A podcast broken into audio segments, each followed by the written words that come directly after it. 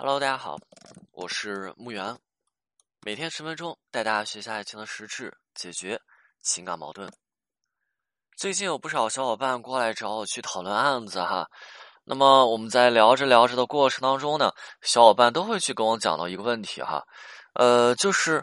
他们小伙伴们在听音频课程的过程当中呢，会有这么一个情况，就是越听自己越是发觉哈，那之前自己做了一些事情，是真的坑到了自己。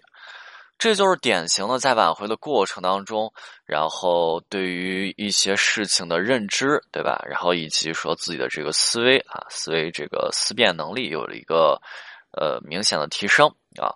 那你看，说中国古代有一个阳明心学，哈，呃，其中有一个非常重要的格物观念，叫做知善恶、明是非、懂取舍。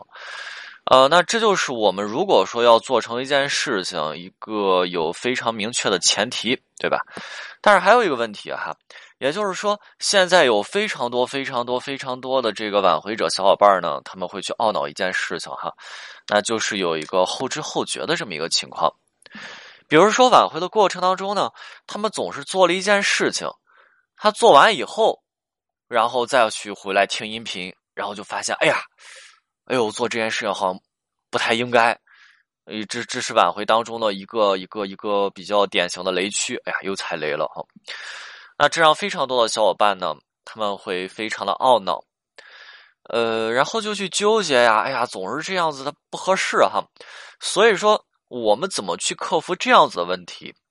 呃，一个在挽回当中有一个非常重要的事情，就是你得能够去建立自己在挽回当中的框架以及说体系。你看哈，挽回过程当中后知后觉的原因，一定在于说最开始，呃，挽回者是不清楚他想去做这件事情哈，但是他不清楚这件事情在挽回当中是否能做，对吗？那呃，挽回者在挽回当中有一个有一个非常常见的心理哈，就是这件事情是否能做，他不清楚的时候，挽回挽回者会这么想哈，这个时候他会这么想，就是这件事情能不能做？那挽回者本身挽回的时候，内心的情绪状态，即使他再去压抑和调整，他内心还是焦躁的，还是比较急切的哈。那这个时候，当这个问题开始出现，就挽回者会自己去想说，哎呀，这件事情我我想去做，但是挽回当中这件事情能不能做呢？挽回者的思维模式就变成了，他要先去寻找他不能做的原因，对吗？哎，我没收拾他，说说不能做哈。那如果说找不到的话，是不是也就代表说这件事情能做？好，那么挽回者就会去做这件事情，也就是说没有不做的理由，那么我就去做，对吧？这就是挽回者在挽回当中最常用的逻辑，他就会去想了，哎，万一这么做了，它有效怎么办？万一有效呢？哈，那其实这样子的情况呢，最后的结果基本都是无效的，甚至说还会起到一些，呃，叫做反效果啊，还会起到一些反效果。挽回者在挽回当中呢，也会有一种呃，我们常见的叫赌徒心理。说的好听一点，就是别人恐惧我贪婪，对吧？别人恐惧的时候，别人不敢做的时候，我去做，挨不住有奇效呢，对吗？别人做不成的事情，那万一我成功了呢？这种心理在挽回过程当中是非常恐怖的，所以这也就导致了无数人在挽回当中去碰壁之后，他才会去觉得，哎呦，我的挽回对象和别人真不同，他不同在哪儿呢？比别人更难，对吧？所以我的挽回是难以攻克的，内心有那种，呃，那种深深的无力感，还有那种溃败的心理状态。就比如说，很多人来找我咨询啊，对吧？不断的去强调一个问题，最后强调这些问题，他在表达什么？老师，我我案子难呀，我我我的挽回对象跟别人都不一样，我的女朋友、男朋友跟别人都不一样，他们他们都是怪，对吧？特别怪，嗯嗯，想要跟我强调什么？我的难挽回是不是更难，对吧？老师，你得伤心，你你得你得怎么样，对吧？你得跟别人的案子怎么样独立出来，对吧？因为我你看我遇到了这些问题啊，根源性就在这儿，就在这儿，明白吗？啊，那其实这是什么呀？是挽回者在挽回的时候，他的行为，他的挽回行为是缺少必要的啊，指导性的思维，指导性的思维。这就像一开始啊，我对吧？我们我们这个在在抗日的时候，我们需要有这个指导性的思维，对吧？你不能东一榔头西一棒槌，对不对？挽回的过程当中呢，我也一直在跟大家去强调哈，如果说你想要去挽回成功的话，一定要建立自身的挽回框架和体系啊，原因就在这里哈。这两天呢，你举个例子啊，这两天就像有一位男生频繁的来找到我啊，但男生每次他都会跟我说啊，说老师我我今天听完音频，我发现我跟我女朋友聊天当时又出现了巨大的问题啊，对吧？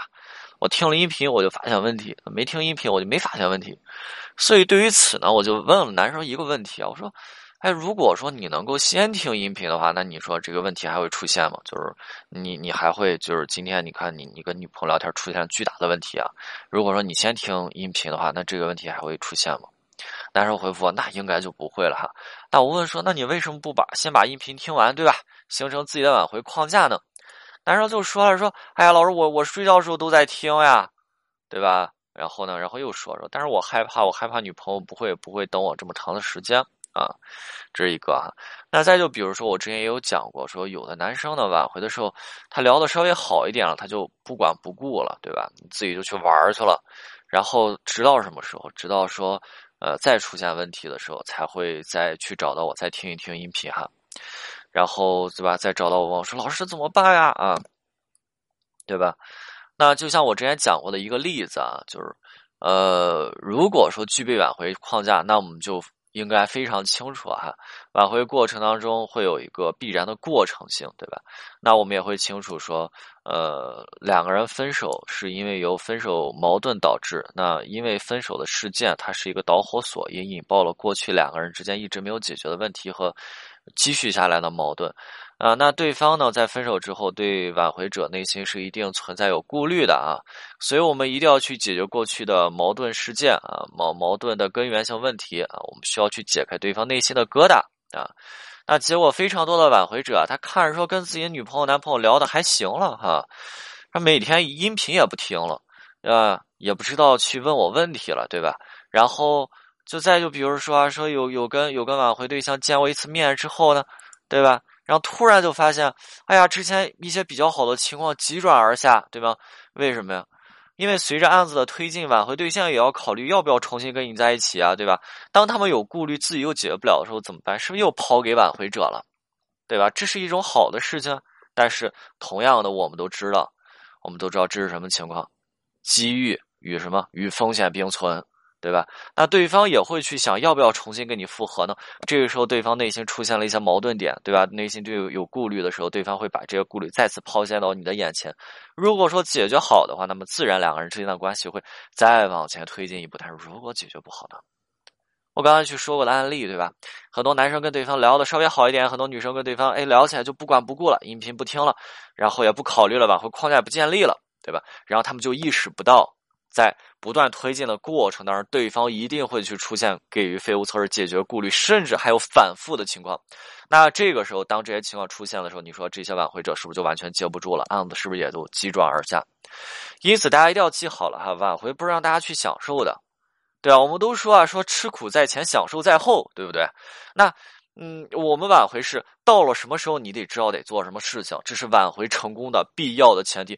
你不要是沉迷在关系调整之后的那点手里那点收获，对吧？很多男生和女生挽回的过程当中，就是啊，两个人关系稍微一调整就去享受去了。哎呀，老师他之前跟我聊了，然后然后就不来找我了，对吧？那我还记得哈，刚才举的案例，男生挽回出现问题之后，然后跟我干嘛报金句，报什么金句？生于。忧患死于安乐，老师我死于安乐了，对不对？那这个点呢，也是今天我要分享给大家的。挽回的时候，呃，时间一定相对来说还是相对比较充足的，不至于说，哎呀，老师，我怕对方不给我时间，对方不等我。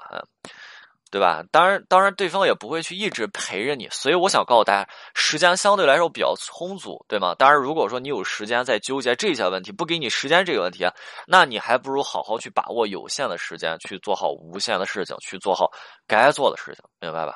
啊，OK，今天内容就到这里，我们下次再见。